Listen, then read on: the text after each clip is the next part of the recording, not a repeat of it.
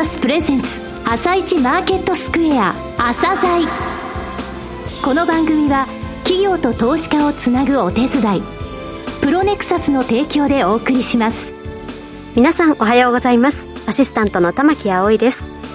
それではスプリングキャピタル代表チーフアナリストの井上哲夫さんと番組を進めてまいります。井上さんよろしくお願いいたします。よろしくお願いします、はい、さあそれでは今日のゲストをご紹介しましょう今日のゲストは投資法人未来証券コード3476です。はい、えー、未来さんですね。はい。えー、2年前、あのちょうどコロナのが始まってですね、はい、リートが大きく売られた頃に、初めて、はい、2020年3月、えリートで出ていただいたんですね。はい、えー、非常にですね、変革っていうものを果敢に行ったリートだと思ってます。どういうことを行ってきたのか、えー、お聞きください。それでは、朝鮮今日の一社です。朝鮮今日の一社。本日は証券コード 3476J リートの投資法人未来さんをご紹介いたします。お話しいただきますのは、三井物産、イデラパートナーズ株式会社、代表取締役社長の菅沼道夫さんです。本日はよろしくお願いします。よろしくお願いいたします。上場されたのは2016年の12月ですね。前回ご出演いただいた時は2020年の3月、ちょうどコロナショックの頃でした。コロナ禍での取り組みですね。また今後の戦略、後ほどお伺いいたしますが、まずは簡単にリートの概要、それからスポンサー会社についてお話しください。投資法人未来は、オフィス、商業施設、それからホテル、こういったまあ伝統的な不動産、我々これらをコアセットと呼んでおりますが、こういったコアセットの運用の中心にしつつ、我々がグロースアセットというふうに名付けております、高い収益性、さらには収益の成長が期待できる不動産を加えることで、安定性に成長性を加える独自の運用戦略を持っております総合型リートでございます。上場しましたのが2016年12月でございまして、15物件、取得価格ベースで約1000億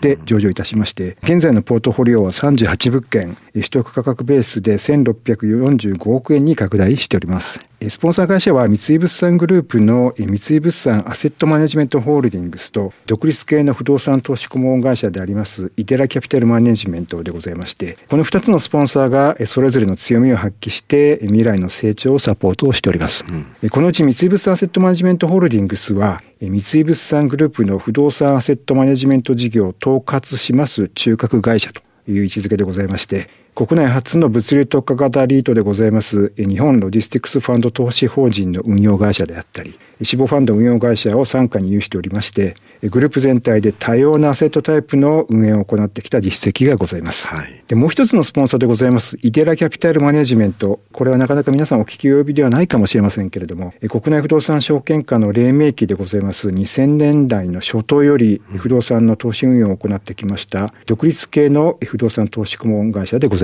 まあ、特に物件のバリューアップであったり、テナントリーシングといった三井物産グループにはなかなかない強みを持つ運用会社でございまして、これら両スポンサーの強みをスポンサーサポートとして受けつつ運用を行っている状況でございます。あの、先ほど現在のポートフォリオのご紹介ございましたが、はい、38物件。そうですね。1645億円ですね。はい、こちらの用途別の比率等を教えてください。はい。まずオフィスが約53%、はい、商業施設が約22%、ホテルが約16%、そしてその他のグロースアセット、先ほど冒頭に申し上げましたが、収益性であったり、今後の成長が見込まれるようなアセットタイプですね。これが、えー、約10%でございまして、地域の分散状況としましては、東京圏が約61%、大阪圏が16%、名古屋県が9%で、三大都市圏が約86%を占めておる状況でございます。あと、あの、インデックスに入ったというのは話題になりましたが、はい、こちらもご紹介ください。はい、そうですね。あの、昨年の12月でございますが、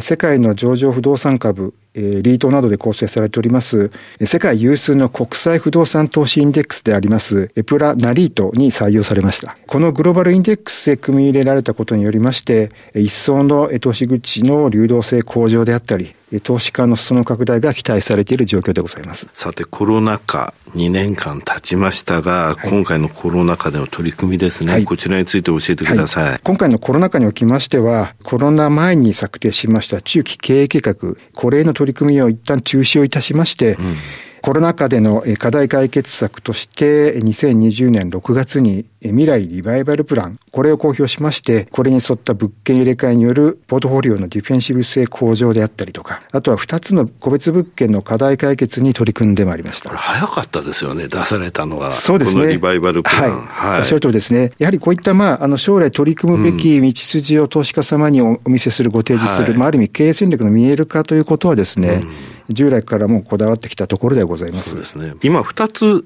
個別物件の問題解決と言われましたが、具体的に教えていただけますか、はい、まず1点目はですね、コロナの影響もありまして、ホテルのオペレーターが破綻をしてしまいました、大阪心斎橋のバジェット型ホテル、ホテル WBF 淀屋橋南でございますが、うん、こちらをセットアップ型サービスオフィスへコンバージョンするというプロジェクトに取り組みました。なるほど。これがまあビズミックス淀屋橋という名前になっておりまして、うん。コロナ禍でのサテライトサービスオフィス需要の高まりもございまして、順調に稼働率が向上してきており状況でございます。はい、これはあのホテルのオペレーターを変えてとか、そういった形ではなく、はい、用途を変えたってことですね。そうですね。うん、あのおっしゃる通り、一般的にホテルオペレーターが破綻したようなケースでは、うん、新しいオペレーターを招聘するというのが、うん、まあ、ある意味王道かもしれませんけれども、はい我々としましては、それ以上に価値向上が実現できるだろうということで、うん、今回のプロジェクトに取り組んだところでございます。はい、今回のコンバージョンにおきましては、やはり未来の汗マネ力、それとともにですね、うん、スポンサーでございますイデラキャピタルの物件のバリューアップであったり、うん、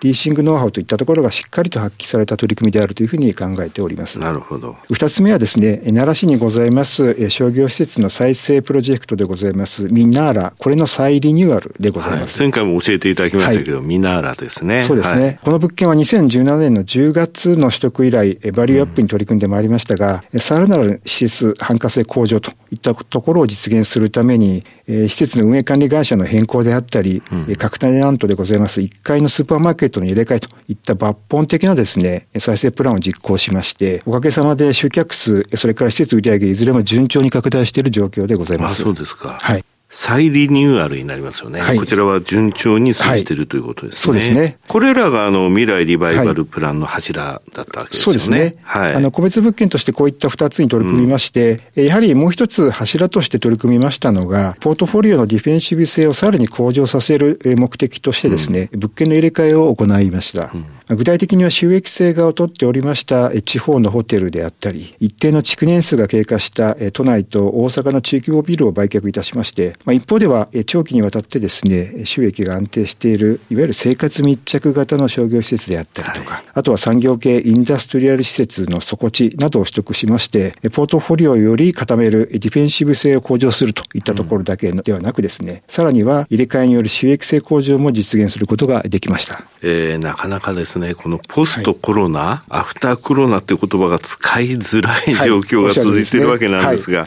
あえてですね、ポストコロナを見据えた、現在描かれている成長戦略ですね、この部分についてお話しください。はい、まずはですね、ポストコロナの中長期的なですね、戦略目標としましては、あの先ほどまあ未来リバーベルプランの前に取り組んでおりました中期経営計画ですね、これを一旦中止したと、取り組み中止したと申し上げましたが、新たなですね、定量目標を含めた中期経営計画の策定を検討しておりまして、次回2022年4月期の決算発表の際に公表させていただく予定にしております。はい、それからですね、えポストコロナの、えーまあ、成長戦略として考えておりますのがですね、うん、コロナ禍前までの3年間で3回の公募増資を実施しまして、これを我々としては第1期の AUM 拡大期というふうに位置づけておりまして、うんポストコロナ期におけます成長をですね、第2期の AUM 拡大期というふうに位置づけまして、一産規模の拡大に舵を切ってまいりたいと思っております。その最初の取り組みがですね、昨年の12月に実施しまして、第4回の公募増資でございまして、はい、この公募増資におきましては、引き続きポートフォリオの安定性、ディフェンシブ性を高めるといったところに軸足を置きました。物件取得を行いまして、生活密着型の商業施設であったり、商業系、インダストリアル系の底地に加えまして、新規の供給が少なくて、テレワークの影響が限定的であります、地方のですね、中核都市、うん、こういったところにあります中規模オフィスの物件、合わせて4物件でございますが、106億円のですね、物件取得を実現することができました。はい。今後の外部成長ですね。はい。これからされるわけですが、はい、重きを置く点っていうのはどういった部分なんですかね。はい、はい今後の外部成長におきましても、えー、やはり底堅い収益性を確保するという観点からはですね、引き続きディフェンシブ性といったところに軸足を置いて取り組んでまいりたいというふうに思っております。はい、なるほど。まあ、オフィスにつきましては、引き続き、えー、先ほど12月にですね、取得しましたと同様にですね、地方中核都心の中規模オフィスであったり、うん、あとは東京都内でもですね、新規供給がなく、うん、テレワークの影響が限定的であるような物件、まあ、比較的賃料が低廉なですね、はい、えー、物件になりますが、うん、こういった物件もですね、今後については狙っていきたいというふうに思っております。となると、あの、規模、いわゆるビルサイズって言いますかね。はい、で言いますと、そのオフィスとしてそれほど大きくないそうですね。中規模。おっしゃる通りですね。はい、中規模サイズでございまして、やはり、あの、主なテナントさんとしましては、中堅中小企業様がメインになるかと思いますので、あの、やはりそういった企業群におきましては、なかなかテレワークがしにくい、もしくはできないといった企業さんも多くてですね、コロナ禍においても稼働比較的安定している物件というふうに我々は考えております。まあ、さらにはですね、引き続き生活密着型の商業施設であったり、底地、インダストリアル施設といったようなですね、安定収益、こういったことが期待できる物件も狙ってまいりたいというふうに思っております。はい、ホテルはどうですか？当面は取得につきまして見送る方針でございまして、はい、ポートフォリオの成長するに伴いまして、前提のシェアを下げていく方針で考えております。財務戦略とかですね、はい、ESG の取り組み、これについてはもう海外の投資家も注目してますので、この部分をお話しください。はい、まず財務戦略でございますが、コロナ禍におきましても、スポンサーでございます三井物産の信用力を背景に安定した財務基盤を維持しております。昨年9月以降、借り換えを含みます資金調達に際しましては、取引先金融機関様からの借り換えのみならずですね、長期の投資法人債であったり、さらには後ほどご説明します ESG の取り組みの進化といったところを背景としますグリーンファイナンス、こういったところの実施を通じまして、合計で約200億円のですね、資金を競争力のある条件にて、え調達することができました。ESG の取り組みも加速させているということですよね。はい。まず具体的にはですね、はい、え不動産セクター企業のベンチマークとも言えます、うん、え GRESB リアルエステート評価、こちらのですね、2スター、グリーンスター、この評価を昨年獲得いたしました。はい。で、今年はですね、さらに上の、えー、評価獲得を目指してですね、うん、取り組んでいるところでございます。具体的な取り組み、先ほど、えー、グリーンファイナンスとありましたけれども、はいはい、物件についてはどうでしょうかね？個別のですね、うん、物件につきましても様々な評価、制度がございますので、うん、個別物件についてもそういった、えー、いろんな評価、スタンダードございますが、その中での評価をいただきながら、全体のグレースビーへの反映といったところを狙っているといったところでございます。はい。この頃ね、あの、リートでもあの、地域社会への貢献というものがですね、はい、出されている、はい、リートさんもいらっしゃいますが、はい、こちらのリートさんについてもございますか、はい、地域社会貢献につきましてもですね、うん、社会の後期でもあります、リートとしてですね、我々も精力的に取り組んでおりまして、はい、まず奈良の商業施設でございます。ミナーラではですね、店舗スペースの一部をコロナワクチンの接種会場として、えー、地元自治体に継続して提供させていただいております。はいまた、沖縄県那覇市のホテルでは、ホテル全体をコロナ軽症者向け宿泊施設として提供もいたしております。えー、最後になりましたが、リスナーに向けて一言お願いします。はい。はい、コロナ禍で策定しました未来リバイバルプランの達成の目処をつけたことから、今後はアフターコロナを見据えて外部成長に舵を切ることで AUM と配当額の成長、さらには投資口価格の向上を三井物産グループとイデラキャピタルの両スポンサーのサポートのもとで取り組んでまいりますので、ぜひとも今後未来の動向に注目いただけますと幸いでございます。菅沼さん本日はどうもありがとうございました。ありがとうございました。今日の一社、投資法人未来をご紹介しました。さらに井上さんにお話しいただきます。はい、えー、未来さんですね。はい、あの、非常にですね、今回このリバイバルプランで積極的に、えー、入れ替え、それからですね、うん、2物件ですね、ホテルとミナーラ、えー、この2つにつきましても手を入れたっていう印象ですよね。はい、すごい早かったです。それであの、えー、一旦その中継のところについては、えー、まずはリバイバルプランの方を優先させたわけなんですが、この4月期の決算発表の時に、新たな中継を出されるということですね、はい、第4回の公募増資も行われましたので、これからの戦略、外部成長も含めてですね、非常に注目されます。はい。今日の一社は、投資法人未来でした。それでは一旦お知らせです。企業ディスクロージャー IR 実務支援の専門会社プロネクサス上場企業のおよそ6割2200社をクライアントに持つこれはアジア証券印刷の時代から信頼と実績を積み重ねてきたからこそ。さらにプロネクサスが目指すのは企業と投資家をつなぎ日本の株式市場を活性化させることです。プロネクサス、私たちは個人投資家の皆さんを応援します。企業ディスクロージャー IR 実務支援の専門会社プロネクサス。実は企業情報経済統計データベースも取り扱っているのをご存知でしょうか？膨大なデータの中からハッとする事実を抽出。それをクイズでお届けする新サービスが登場しました。サービス名は問いと答えの頭文字を取って問いこた問いこたで検索。井上哲夫今日のストラテジー。それでは井上さん、後半の解説もよろしくお願いいたします。はい、えー、先物マーケット開いてますね。今現在日経金先物ミニで2万6000飛んで85円と、えー、ちょっと厳しいスタートとなっております。これは昨日のですね、えー、昨夜のアメリカ市場、やっぱりあの、えー、下落したということなんですよね。えビックス恐怖指数ですが、昨日33.52と、えー、非常に高いレベルまで上がりました。えー、先週木曜日までおとなしかったんですが、金曜日以降28.21、月曜日は、えー、指数高かったんですが27.02、そして今朝が33.52と、3日平均29.58、つまり30ぐらいまで上がったと。えー、今回20を割ったのは3月28日で、そこから、えー、先週木曜日までの平均は21ぐらいですので、非常に大きくそのボラティリティが上がってるっていう状況だと思うんですよね。はい、こういった中ちょっとゴールデンウィーク入っていくので、えー、ディフェンシブなですね、対応というのを取らざるを得ないかなと思いますけれども、まあ、テーマとしてはですね、アメリカの方の5月3日4日の FOMC で0.5%の利上げって、えー、この部分はちょっと嫌気されてるんですが、考えてみれば3月の利上げ0.25でしたけれども、はい、えー、ロシア、えー、ウクライナの、えー、話を前たら0.5でしょうというふうに織り込んでいたわけで、はい、えー、実際この0.5っていうことよりもこの先のね、